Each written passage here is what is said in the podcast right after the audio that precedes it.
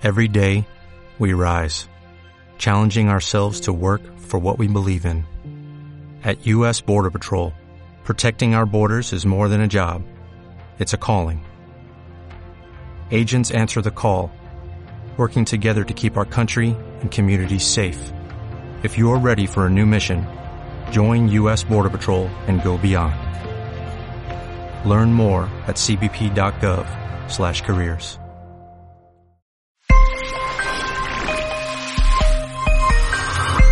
cucuruchoenguatemala.com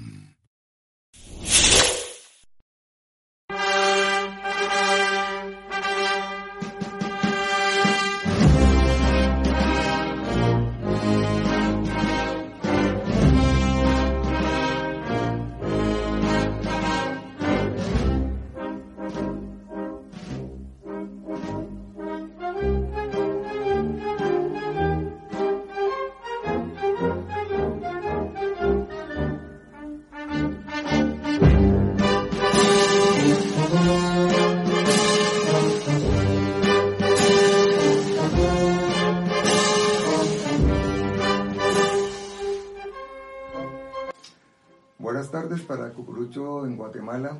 Tenemos el honor de tener ante nosotros a dos personas importantes en la Semana Santa, tanto una en Guatemala como en Sevilla. Tenemos a Andrés Girón Gándara, coordinador general de la Hermandad de la Consagrada Imagen de Jesús Nazareno, las tres potencias de la parroquia de Santa Cruz del Milagro, zona 6, y al maestro, escultor, imaginero, eh, Rafael. Eh, tenemos eh, una inquietud. ¿Cómo surge la idea, inspiración para, estas, para crear estas imágenes?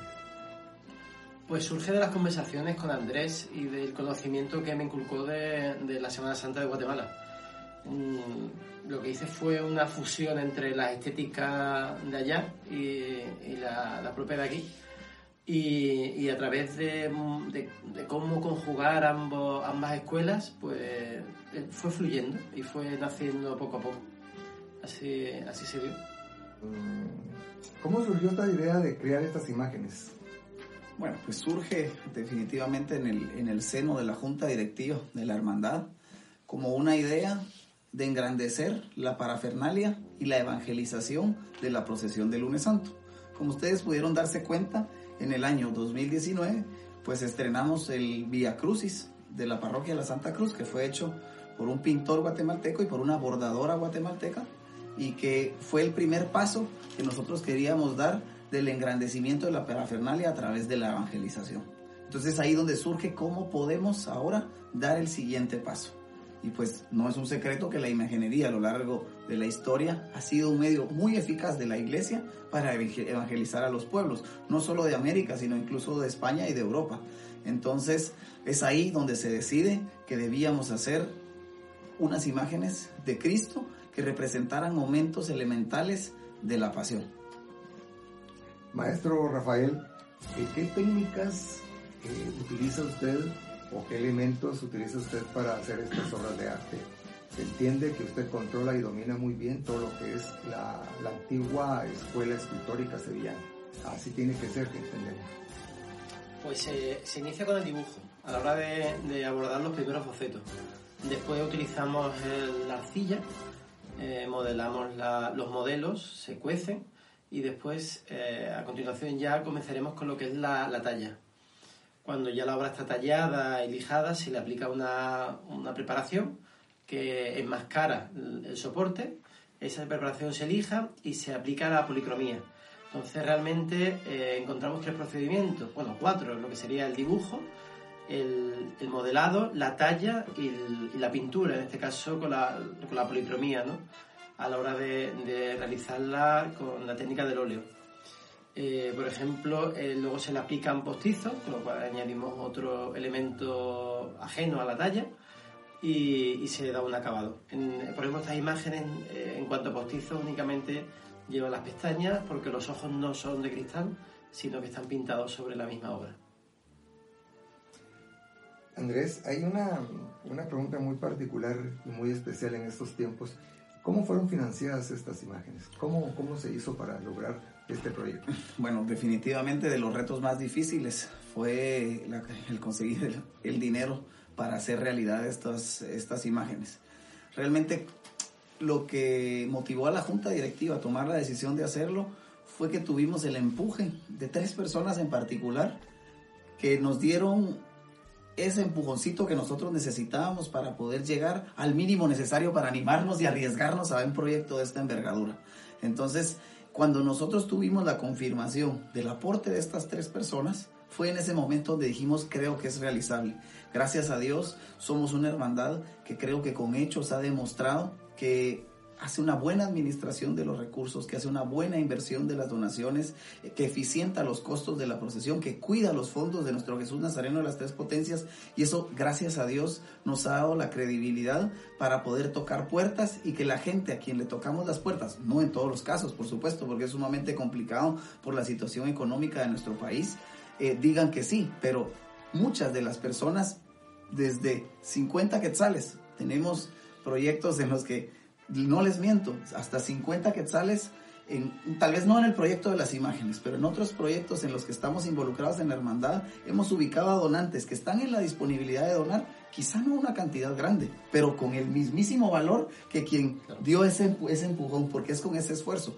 Entonces, eh, cuando nosotros llegamos a, a ese mínimo, seguimos tocando puertas y poco a poco, pues tuvimos un año, gracias a Dios, para poder obtener los recursos eh, se lograron obtener y pues eh, es gracias a Dios en primer lugar y a las 16 personas, porque entre 16 personas fue que se pudo hacer este proyecto, 16 personas que creyeron en nosotros, 16 personas que confiaron y que hicieron posible este proyecto en particular, a las cuales aprovecho para darles las gracias, cada uno de ellos sabe quién es. Maestro, eh, usted ha hecho algunas otras esculturas aquí en Sevilla o en España, ¿y cuáles son? Pues he realizado esculturas para la provincia de Sevilla, para, la región de Andalucía también he realizado imágenes y para, y para Castilla, bueno, Extremadura, la Comunidad de Madrid. Y principalmente se trata de imágenes de Cristo, de, la Virgen y, figuras secundarias. Eh, realmente no he hecho obra de retablo, sino todas son profesionales. Andrés, estas imágenes estarán expuestas a la veneración ya pasada las, las conmemoraciones de la Semana Santa. ¿En qué parte de la iglesia? Bueno, yo creo que es muy importante esa parte.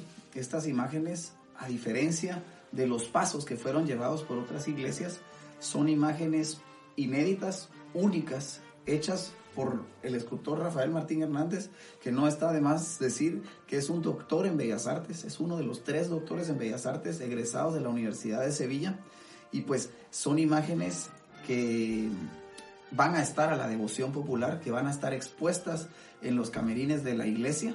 Todavía no tenemos clara la ubicación, pero sí las tres imágenes van a estar expuestas y expuestas a la veneración popular. Van a abrir el cortejo procesional de nuestro, de nuestro Jesús Nazareno de las tres potencias y pues creemos que serán el marco perfecto para engrandecer este lunes santo. Pero respondiendo a su pregunta, sí, sí estarán expuestas.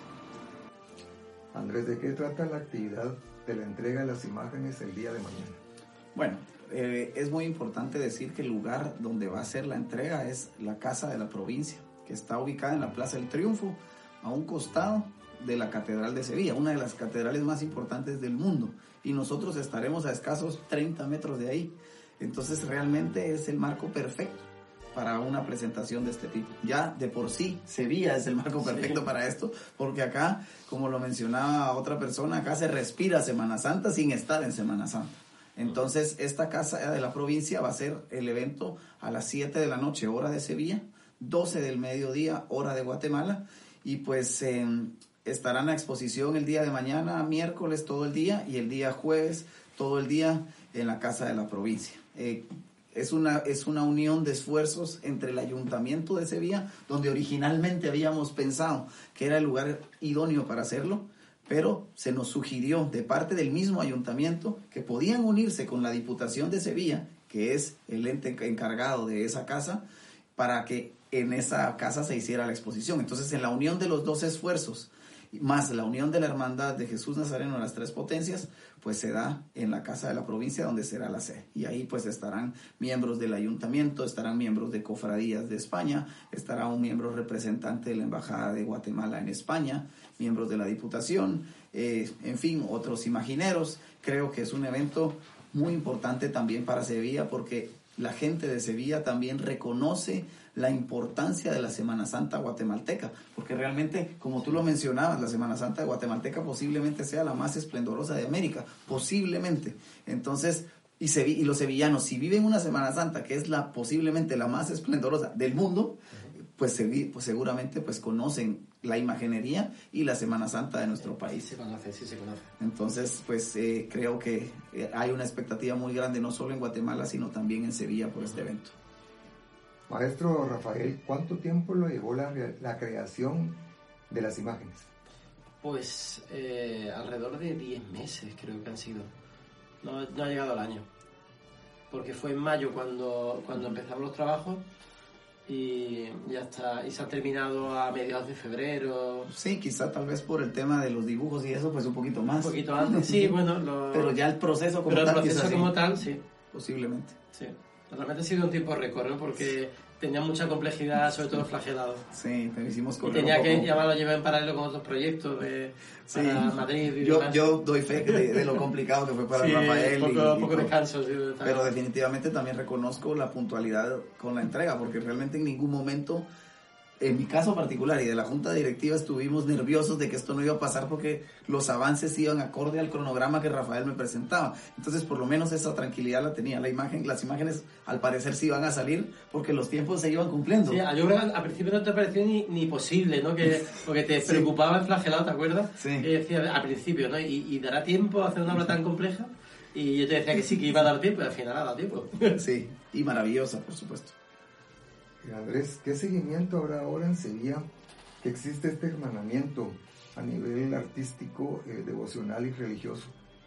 ¿Qué se espera de, de España o de Sevilla o de Guatemala para esto que se está logrando hoy día? Bueno. ¿Algún hermanamiento? Pues bueno, eh, es posible que, que trabajemos algún hermanamiento con alguna hermandad. Hicimos algunos acercamientos en la visita que yo vine, cuando vine a ver las imágenes, no logramos consolidar nada, pero es importante, el día de, el día de hoy se van a ustedes dar cuenta en la presentación de la segunda fase del proyecto de Sevilla, Guatemala. En este momento todavía no puedo presentarlo por las horas del video, pero esta es la primera fase, la presentación de estas imágenes, y viene una segunda fase, porque viene un nuevo elemento histórico para Guatemala y que se estrenará en enero de 2021. Ya ustedes se enterarán en pocas horas. Maestro Rafael, cuente algunos detalles de las imágenes. Eh, ¿Cuánto miden? Si existe algún molde con los que fueron hechos, se, sabe, se entiende, lo vimos, nos consta, que son totalmente tallados, pero hay alguna inquietud al respecto. Eh, Sí, claro, eh, se trabaja primero con un modelo para que el cliente en este caso conozca cómo va a ser la obra antes de, de ejecutar la madera. Entonces yo conservo los modelos de, de las imágenes en barro. Y no son moldes. No son no, no son moldes, son modelos. O sea, estas imágenes no, no, no están sacadas de un molde, sino que están talladas en madera. De hecho, esos modelo- modelos, me esos de- modelos me los quiero llevar yo, pero creo que no se va a poder. No, porque como ven, tengo todo el taller lleno de, de modelos que realmente es lo que conserva siempre el autor. Por supuesto. Y además suele ser un seguro, eh, porque si en el caso hipotético de que la imagen se perdiera, siempre está ese modelo para poder hacer una nueva, que sirva de referencia. ¿no? Correcto. Andrés, además de estas imágenes, ¿qué otras novedades hay para el Lunes Santo? Bueno, creo que ahorita eh, tenemos eh, varias novedades para lunes santo todavía adicionales. Específicamente, una novedad que podemos platicar en este momento es la colocación de parras y uvas a la cruz eh, famosa verde de Jesús Nazareno de las Tres Potencias. Vamos a engalanar esa cruz y casualmente coincide precisamente el adorno del lunes santo que va relacionado con la vid y el trigo con lo que se realizará en la cruz. Se pondrá una vid de uvas y parras de plata a lo largo de toda la cruz de Jesús Nazareno de las Tres Potencias. Iniciará en las cantoneras y reco- recorrerá todo el transversal de la cruz y pues eh, esa será una novedad muy especial ya que quedará para la posteridad un legado que enriquece la cruz de Jesús Nazareno de las tres potencias.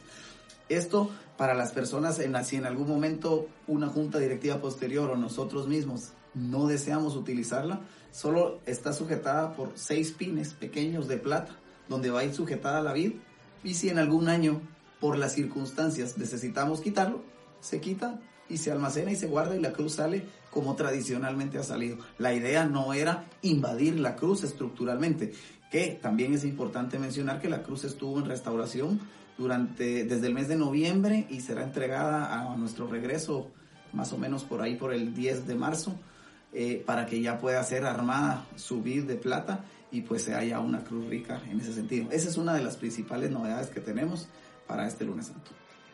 Maestro, ¿algún mensaje que usted quiera decirle al pueblo católico de Guatemala, particularmente a los cucuruchos, sobre estas imágenes? Pues además es, un, es una página que, que sigo bastante y, y, desde aquí le mando un saludo y bueno, espero que, que se dejen cautivar por, por, las obras que ya en, en, poquitas horas podrán conocer. Bueno, muchísimas gracias. Muchísimas gracias, Andrea. Estamos bien. Gracias a Cucurucho en Guatemala y estamos aquí a la orden como siempre.